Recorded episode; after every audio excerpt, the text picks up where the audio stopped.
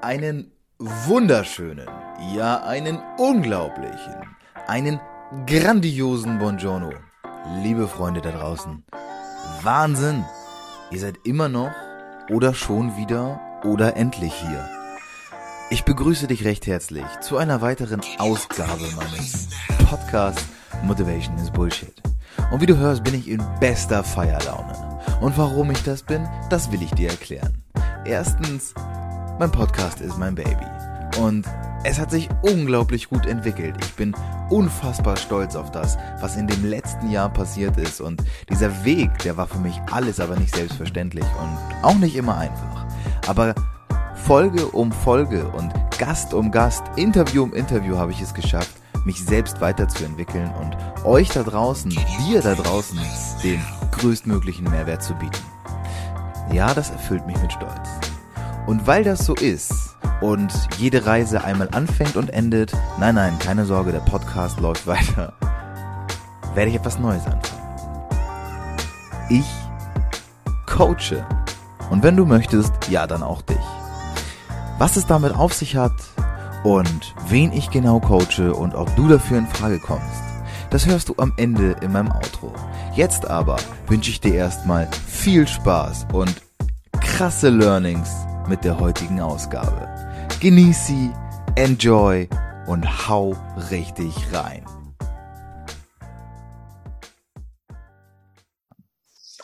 So, wunderbar. Dann einmal natürlich ein offizielles herzlich willkommen und hallo.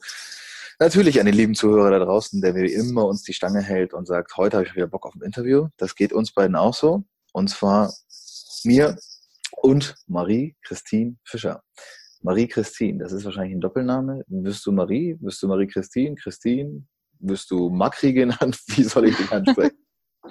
Marie. Marie. Marie ist einfach wunderbar. Ähm, Marie, du bist 27. Das ist richtig. Fast mein Alter mit 26.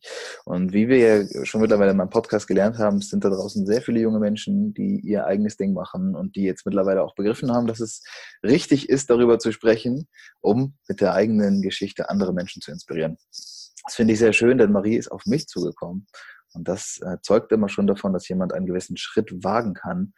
Marie, du hast etwas gegründet, etwas gemacht, was mich persönlich ich habe nie vorher darüber nachgedacht, aber du hast es auch gerade im Vorgespräch gesagt, das ergibt schon Sinn, das ist eine Marktlücke. Äh, und zwar die Fischers Sweet Shops. Das ist ein sehr schwieriges, fast schon Zungenbrecher. Das sind, ja, wie der Name schon sagt, Sweet Shops, so Süßigkeitenläden, richtig? Richtig. Wunderbar. Sehr cool. Ich bin sehr gespannt auf deine Story. Du hast äh, im, im, Vorgespräch haben wir natürlich auch schon, weiß ich ein bisschen was von dir. Wir werden das jetzt nach und nach mal so ein bisschen aufbröseln und gucken, woher kommt das? Wie kommt man auf die Idee, sowas zu gründen? Ähm, warum überhaupt mit 27 selbstständig? All solche Sachen. Aber bevor wir hier zu viel raushauen, natürlich erstmal herzlich willkommen und schön, dass du da bist. Vielen Dank. Ich freue mich auch da zu sein. Wenn du magst, dann erzähl doch einfach mal dem Zuhörer vielleicht so ein bisschen was über dich, was du am Anfang für wichtig erhältst achtest. So ein kleines Intro über dich selbst. Wer bist du und was machst du? Ja, sehr gerne. Also Marie Fischer ist mein Name, bin 27, in Heidelberg bin ich geboren, aufgewachsen.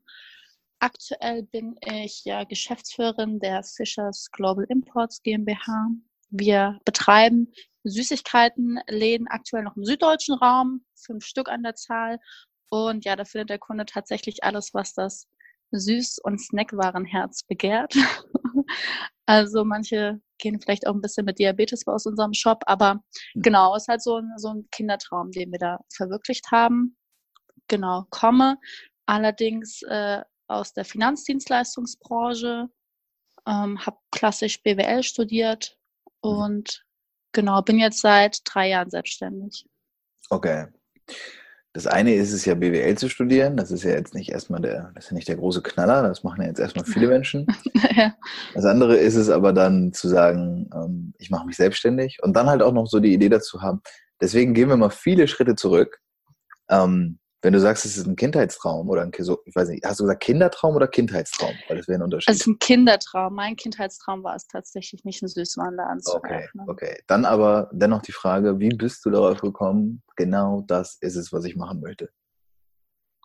Oh, das geht eigentlich recht weit zurück. Also ich muss sagen, mein Traum als Kind war es tatsächlich nicht irgendwann mal selbstständig zu sein. Mhm. Ähm, das hat sich eigentlich mehr mit der Zeit entwickelt. Ähm, mein Wunsch damals als Kind war es vielmehr, ein freies Leben zu führen, ähm, wo ich beispielsweise jetzt nicht unbedingt auf das Thema Geld achten musste, weil das bei mir in der Kindheit schon sehr, sehr früh ein Thema war. Also vielleicht, um das ein bisschen auszuholen, ich bin mit meiner Mutter und meiner Schwester aufgewachsen in Leimen, das liegt bei Heidelberg.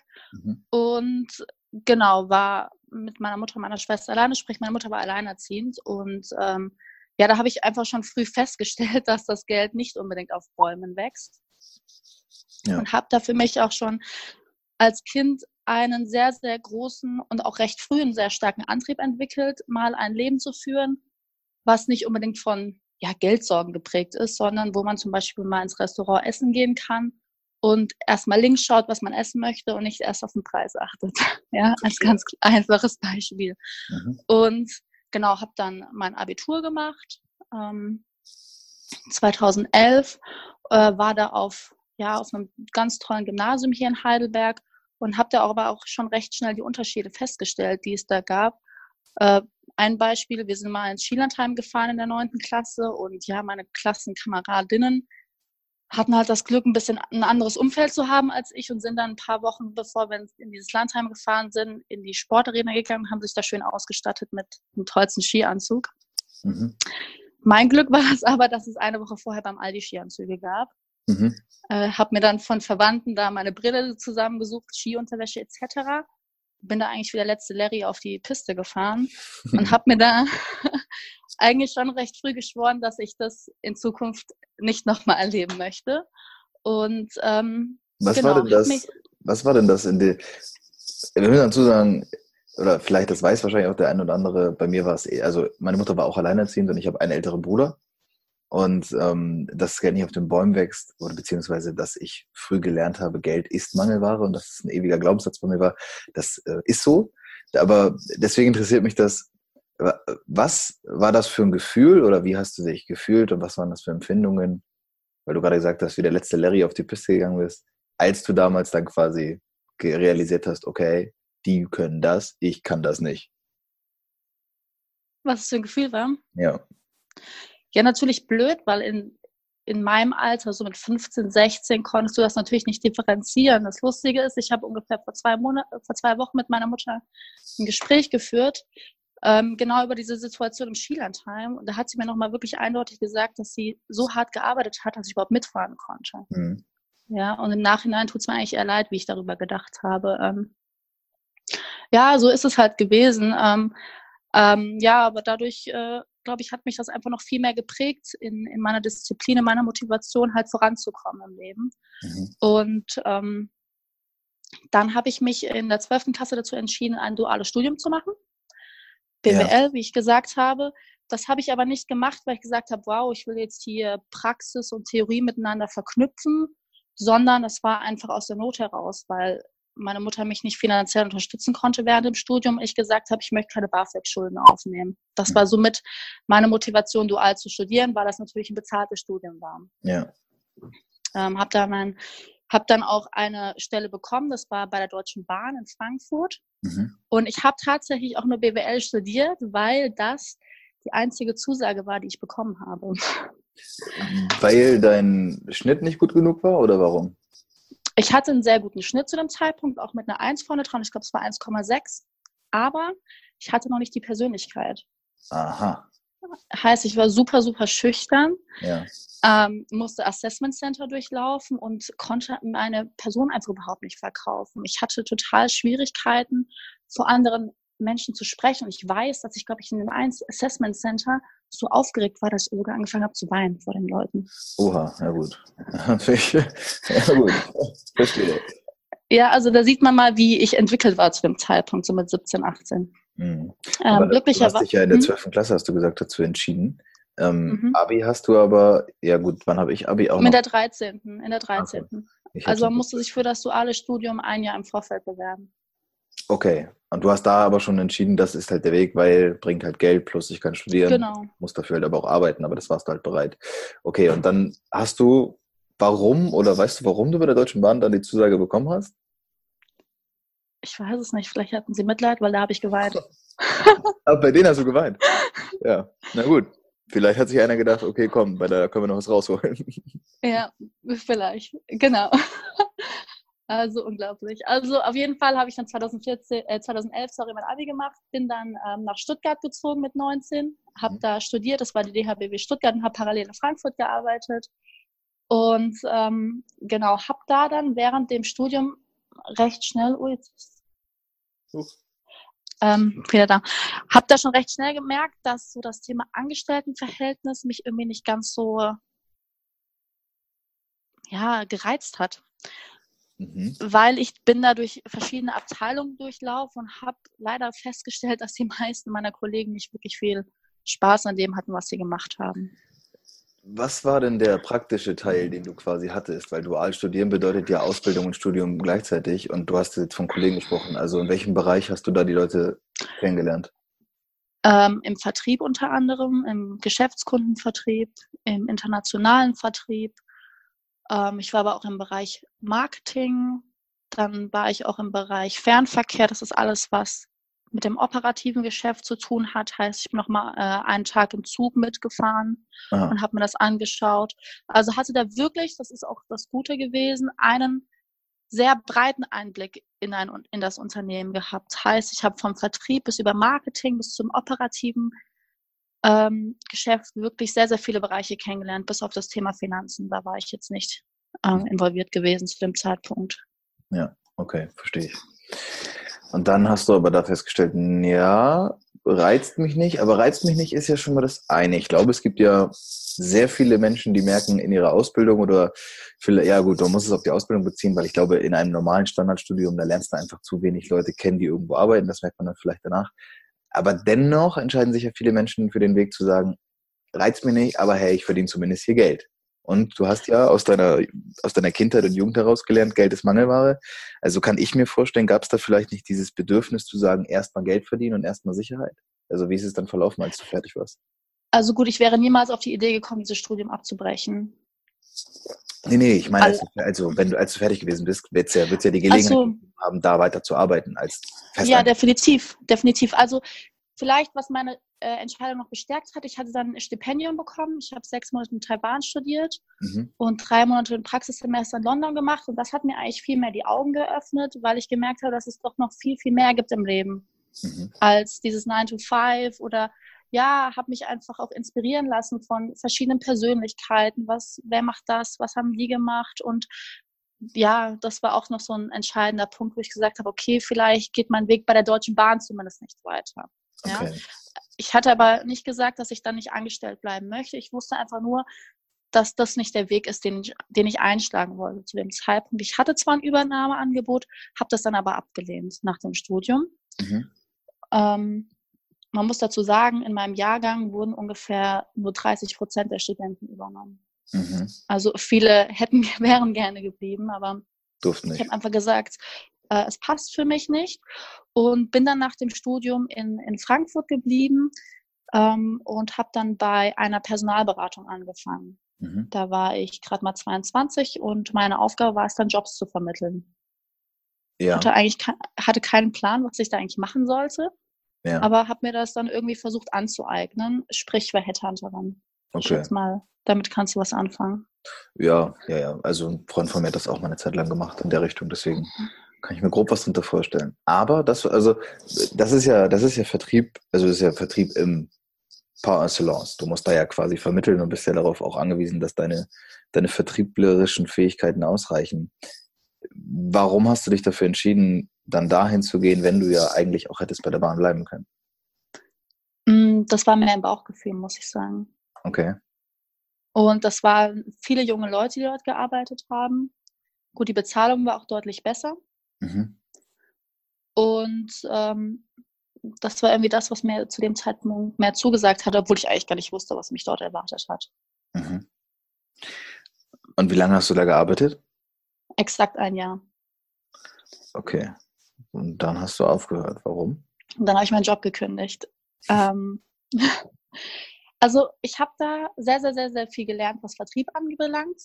Und es hat mir auch super viel Spaß gemacht. Ich habe da einen eigenen Bereich aufgebaut, ähm, habe recht schnell da Verantwortung übernommen, habe allerdings gemerkt, dass ich ähm, sehr, sehr viel investiere, aber der Output, den ich bekomme, beispielsweise in finanzieller Hinsicht, überhaupt nicht mit dem ähm, gleichzustellen ist, was ich reingegeben habe. Ja. Und das hat mich mit der Zeit immer mehr frustriert. Mhm. Oder ich habe halt so Sachen gemacht, wie wir mussten jeden Mo Morgen eine halbe Stunde früher kommen und habe dann ausgerechnet, dass nach einem Jahr ich mit dieser halben Uhr, äh, mit dieser halben Stunde ähm, nochmal, keine Ahnung, x Tage mehr Urlaubsansprüche gehabt hätte. Ja. Also ich habe Sachen hinterfragt, die eigentlich meine Kollegen gar nicht hinterfragt haben. Mhm. Und das hat dann in mir irgendwie so ein, ja, so ein Unmut kreiert, dass ich gesagt habe, okay, wie wäre es, wenn ich einfach ein Geschäft betreibe, wovon nur ich persönlich profitiere? Und mhm. da kam das erste Mal das Thema Selbstständigkeit auf den Tisch. Ich wusste zwar nicht wie, aber ich dachte mir, okay, es wird bestimmt eine Möglichkeit geben, wie ich alleine von meinen Fähigkeiten profitieren kann und nicht unbedingt noch ein zusätzliches Unternehmen zu dem Zeitpunkt. Mhm. Ähm, ja, hab, dann habe ich exakt nach einem Jahr meinen Job gekündigt. Ähm, man muss dazu sagen, ich habe da schon wirklich sehr, sehr gutes Geld verdient, habe auch einen Firmenwagen gehabt. Das war auch mein erstes Auto, was ich überhaupt hatte. Ja. Ähm, habe aber gesagt, gut, das Materielle ist mir in, jetzt gerade nicht ganz so wichtig. Ich schaue lieber in die Zukunft und will, will, mir jetzt was aufbauen, was mir vielleicht langfristig einen größeren Mehrwert bringt, als jetzt kurzfristig dieser Geschäftswagen beispielsweise. Habe meinen Job gekündigt, bin äh, kurzfristig bei meiner Mutter wieder eingezogen und habe mir die Frage gestellt, gut, was, was mache ich gerne und was, was kann ich gut? Und dann kam mir die Idee, gut, ähm, ich kann, meine Leidenschaft ist zum Beispiel das Backen gewesen. Mhm. Ich mache jetzt eine Konditorausbildung und eröffne dann mein eigenes Café in Heidelberg. Das war. Das, der das Plan. ist spannend. Das Spannende, was ich daran finde, ist nämlich, die, du hast gesagt, also du hast ja einen eigenen Firmenwagen, du hast einen Job, in dem du vernünftig Geld verdienst, also so, dass du halt sagst, okay, materiell wäre es nicht das, woran es jetzt unbedingt mangeln würde. Wenn ich jetzt, keine Ahnung, ausgerechnet nochmal fünf Jahre hier arbeite, dann kann ich dann auch was ansparen und so weiter und so fort dann bewusst zu sagen, irgendwann die Entscheidung zu treffen, ich mache nochmal eine Ausbildung, ist, zum, ist ja das eine. Und das andere ist ja eine Konditorausbildung. Ich stelle mir darunter vor, also das wird nicht hammergut bezahlt sein. Erstens. Und zweitens, es ist wahrscheinlich einfach auch extrem viel Arbeit. Also wie bist du genau zu dem Entschluss gekommen zu sagen, ich mache die Ausbildung nochmal? Weil theoretisch hättest du auch sagen können, ich versuche es ohne Ausbildung oder ich mache es einfach. Ähm, gut, ich hatte halt das Know-how nicht. Mhm. Und ich wusste zum Beispiel, in Deutschland kommst du ohne Zertifikate in solchen Bereichen einfach nicht weiter. Wenn da jetzt nicht eine Bäckerurkunde oder eine Konditorurkunde unbedingt irgendwo an der Wand hängt, dachte ich mir, möchte keiner bei dir Kuchen kaufen. Und ich konnte zwar backen, aber ich hatte jetzt nicht die Fähigkeiten, was weiß ich, da eine Creme oder was weiß ich zu rühren. Ja. Und ähm, wollte einfach da nochmal eine Basis schaffen. Genau, das war so ein bisschen, so ein bisschen der Plan dahinter. Okay, und wie ist es dann weitergegangen? Dann hatte ich auch innerhalb von drei Tagen Ausbildungsplatz. Ja, kann ich mir vorstellen. Gut, das war auch so, ich hatte von 14 bis ich 18 war, äh, neben dem Studium gekellnert in der, in der Konditorei tatsächlich und mhm. hatte mich mit dem Chef ganz gut verstanden und konnte dort auch die Ausbildung machen. Mhm. Ähm, mein, meine Ausbildung hätte im Oktober losgehen sollen. 2015 und somit hatte ich dann noch einen Monat frei. Das war der September, ähm, wo ich dann freigestellt worden bin. Mhm. Damals hatte ich einen Freund in Frankfurt, der hat Vertrieb gemacht. Mhm. War auch mein, mein Freund, also wir waren zusammen. Der hatte mir aber nie wirklich erzählt, was er da gemacht hat. Und ich habe gesagt, schau mal, ich verdiene jetzt nur 300 Euro während dem Studio, äh, während der Ausbildung. Kann ich nicht bei dir da nebenher noch irgendwas machen? Und ähm, dann sagte er, ja, klar, kein Problem, kannst du dir mal anschauen. Und ähm, das hat sich dann rausgestellt, dass er bei der Ergo Pro war. Das ist ein äh, Strukturvertrieb mhm. der Ergo-Versicherung. Und dann bin ich im September 2015 auf ein sogenanntes Grundseminar gefahren. Das war so eine Tagesveranstaltung in so einem Tagungshotel, so standardmäßig, ja. äh, was auch heutzutage recht verrufen ist. Mhm. Und äh, habe mir das angesehen und dachte, wow, das ist es, das ist das, was ich machen möchte mir meinen eigenen Vertrieb aufbauen mit Mitarbeitern, mein Einkommen selbst bestimmen zu können und habe gesagt, das versuche ich jetzt mal. Mhm. Und habe das einen Monat lang gemacht und gemerkt, okay, das funktioniert. Dann habe ich meine Ausbildung abgesagt, ähm, weil, also ich habe noch nicht mal angefangen, weil ja. ich gesagt habe, okay, du kannst jetzt nicht beides machen. Entweder du fokussierst dich auf das eine Thema oder auf das andere Thema. Und dann habe ich mich selbstständig gemacht. Im Prinzip innerhalb von vier Wochen, habe mir dann noch, ich glaube, 800 Euro von meiner Oma geliehen, um mir so einen alten VW Polo zu kaufen, weil ich musste irgendwie zu meinem Termin kaufen mhm. und habe dann angefangen, 2015 meinen eigenen Vertrieb aufzubauen. Okay, jetzt ohne einen Punkt. Cent in der Tasche zu haben. Ja? Das muss man auch dazu sagen. Spannender Punkt für mich, der, oder die Frage, die sich mir gerade stellt, ist, Backen, deine Leidenschaft. Die Bereitschaft hast du schon gezeigt zu sagen, okay, scheiß aufs Geld, ich mache diese Ausbildung und wenn es nur 350 Euro im Monat bringt. Dann kommt aber quasi dieser Vertrieb. Und dieser Vertrieb ist, ich sag mal, wie es bei mir, für mich, auf mich wirkt Vertrieb und ne, Struktur und so weiter immer, da geht es ums Geld. So, es geht darum, halt Geld zu verdienen. Und das ist das erste, zweite und dritte Ziel und dann kommt lange nichts und dann kommt irgendwann mal vielleicht was anderes. Jetzt hast du dich aber dafür entschieden. Warum hast du dich dann bewusst gegen das entschieden, was du ja als deine Leidenschaft quasi zu dem Zeitpunkt angesehen hast? Weil ich dort wirklich zum ersten Mal Menschen kennengelernt habe, wo ich gesehen habe, die haben etwas erreicht, was ich zuvor noch nicht gesehen habe. Mhm. Und ich mir gedacht habe, wenn du mit denen arbeitest, dann hast du die Möglichkeit, auch dorthin zu kommen. Mhm. Und dann habe ich mir gesagt, okay, wenn du ein bisschen Geld verdient hast, dann kannst du immer noch deinen Kaffee aufmachen. Das war so. Weil du da einfach Menschen hast, die quasi den Erfolg hatten, zumindest in finanzieller Hinsicht, den du dir einfach auch schon quasi ja immer gewünscht hast. Dein Unterbewusstsein Richtig. hat ja ewig lang danach gesucht. Okay, verstehe ich. Und dann hast du angefangen. Aber das ist ja jetzt nicht so, dass man nach draußen geht und sagt, ich mache jetzt Vertrieb und dann kommt die ganze Welt auf dich zu und sagt, ey Marie, gut, dass du da bist. Äh, wir haben auf dich gewartet. Sondern das ist ja auch ein hartes Brot dann erstmal. Das ist wirklich hardcore. Also ich habe das zweieinhalb Jahre gemacht und es war eine sehr, sehr lehrreiche Zeit, ähm, allerdings auch mit sehr, sehr vielen schmerzhaften Erfahrungen geprägt. Mhm. Also die Leute sind nicht wirklich happy, wenn du sie anrufst und auch teilweise wirklich nervst. Also auf eine filigrane Art und Weise wurde das wirklich nicht gemacht. Ja. ja. Gut, wenn ich das jetzt reflektiere, hätte ich viele Dinge anders gemacht, aber so wurde es mir halt einfach auch beigebracht. Ich kannte das nicht anders. Und ähm, ja, ich muss auch sagen, das Geld hat einen natürlich auch geblendet. Okay. Ähm, und ich habe auch gemerkt, ich habe natürlich auch gutes Geld verdient mit der Zeit, dass meine Vorstellung von Geld, die ich hatte, dass Geld glücklich macht, nicht wirklich der Wahrheit entspricht. Mhm. Das war eine Erfahrung, die ich da wirklich gemacht habe. Hast du denn schon in der Zeit oder wann kam der Punkt, an dem du gemerkt hast, ich verdiene jetzt hier gerade vom Ding her genug Geld? Das ist das eine, weil ich glaube, erstmal wird, also erstmal kommt eine Zeit, in der du merkst, Geld kommt rein, Geld ist gut, ich kann damit was anfangen. Du veränderst vielleicht ja auch deinen Lebensstil, passt den an.